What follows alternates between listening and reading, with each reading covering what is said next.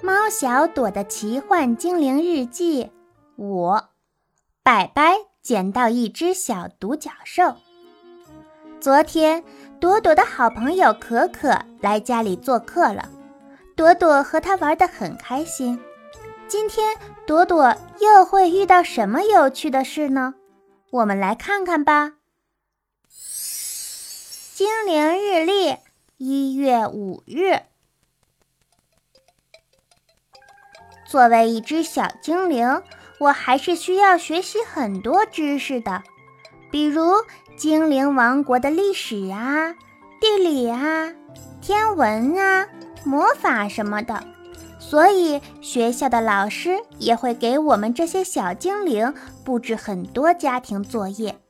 今天虽然是休息日，但是妈妈说了。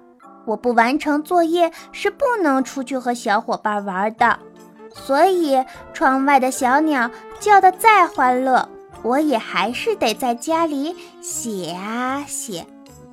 一个上午的时间眨眼间就过去了，作业终于写完了，我伸了个懒腰，舒了一口气。咚咚咚，咚咚咚。我的窗户被什么敲响了？肯定是白白的小宠物啄木鸟咪姆，它最爱这样敲窗户或者敲门了。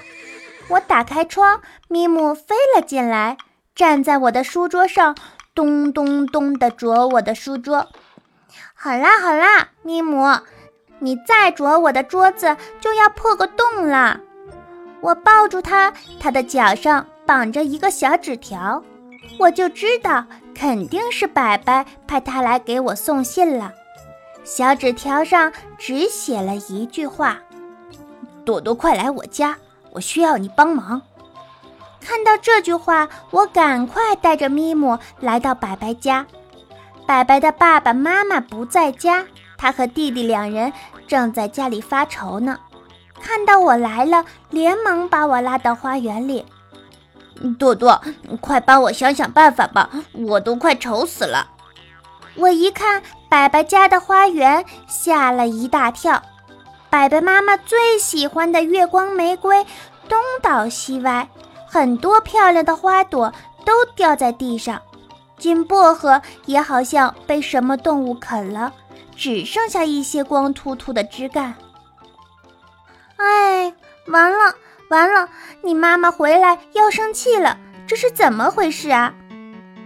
白白的弟弟东东指着花丛深处的一个什么东西跟我说：“No，就是那家伙干的。”我跑过去一看，咦，有一只小独角兽呢。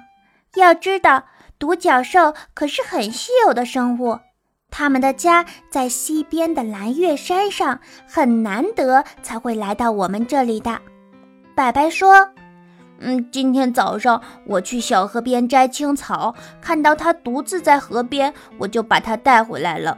它来了我们家里就哭，然后它突然生起气来，把花园搞成这样子了。哎，我可怎么跟妈妈交代啊？”嗯，你先别急。我想了想，嗯，我也听不懂独角兽的语言。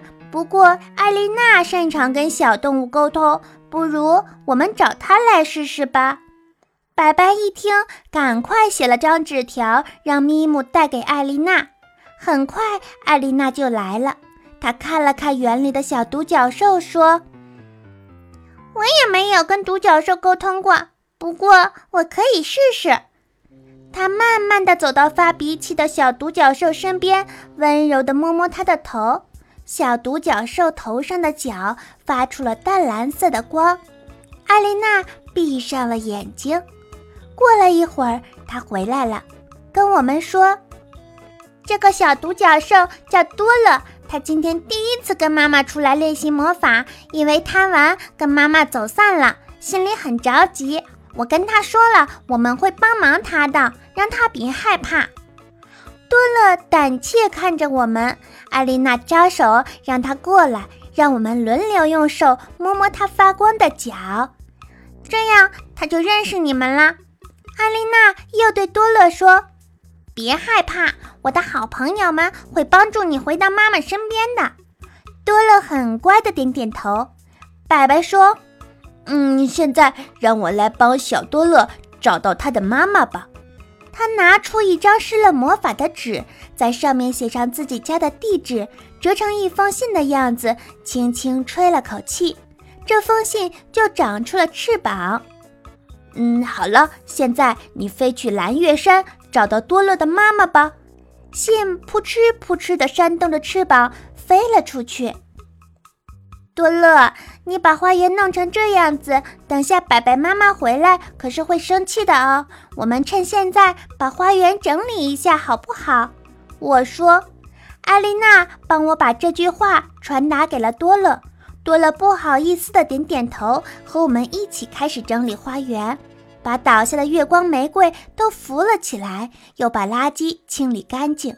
过了一会儿，头顶刮起一阵小小的旋风，一道耀眼的光芒降落在我们身边。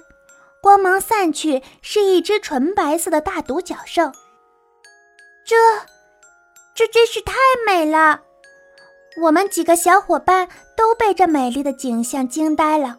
多乐也发出光芒，飞快地向大独角兽跑去。大独角兽表情很严肃地对多乐说了什么，多乐一直低着头。跟多乐说完话，大独角兽来到我们身边，用我们听得懂的语言说：“善良的精灵们，谢谢你们帮我找到多乐。现在我要带他回家了。”如果你们以后有需要我帮忙的事情，就送信来蓝月山给我。我的名字是多山。说完，他冲我们点点头，和多乐一起又化成一道光，飞快地升上天空，向西边飞去。多山，他们的身影已经看不见了。我突然想起，多山是独角兽王国的女王啊。原来今天我们捡到了独角兽王子，艾丽娜也笑起来。白白，你太厉害了！别人捡个小动物都是小猫、小狗什么的，你一下子捡了个王子。我们大家都觉得很好玩，而且帮助多乐找到了妈妈也是很开心的事。虽然花园变成有点不完美，不过我们相信白白妈妈会理解的。猫小朵妈妈的话：“小朋友们，今天白白很幸运，捡到了一只小独角兽。小独角兽也很幸运，遇到了一群善良的小朋友。但是小朋友们跟爸爸妈妈出门还是要很小心哦，一定要牵紧爸爸妈妈的手。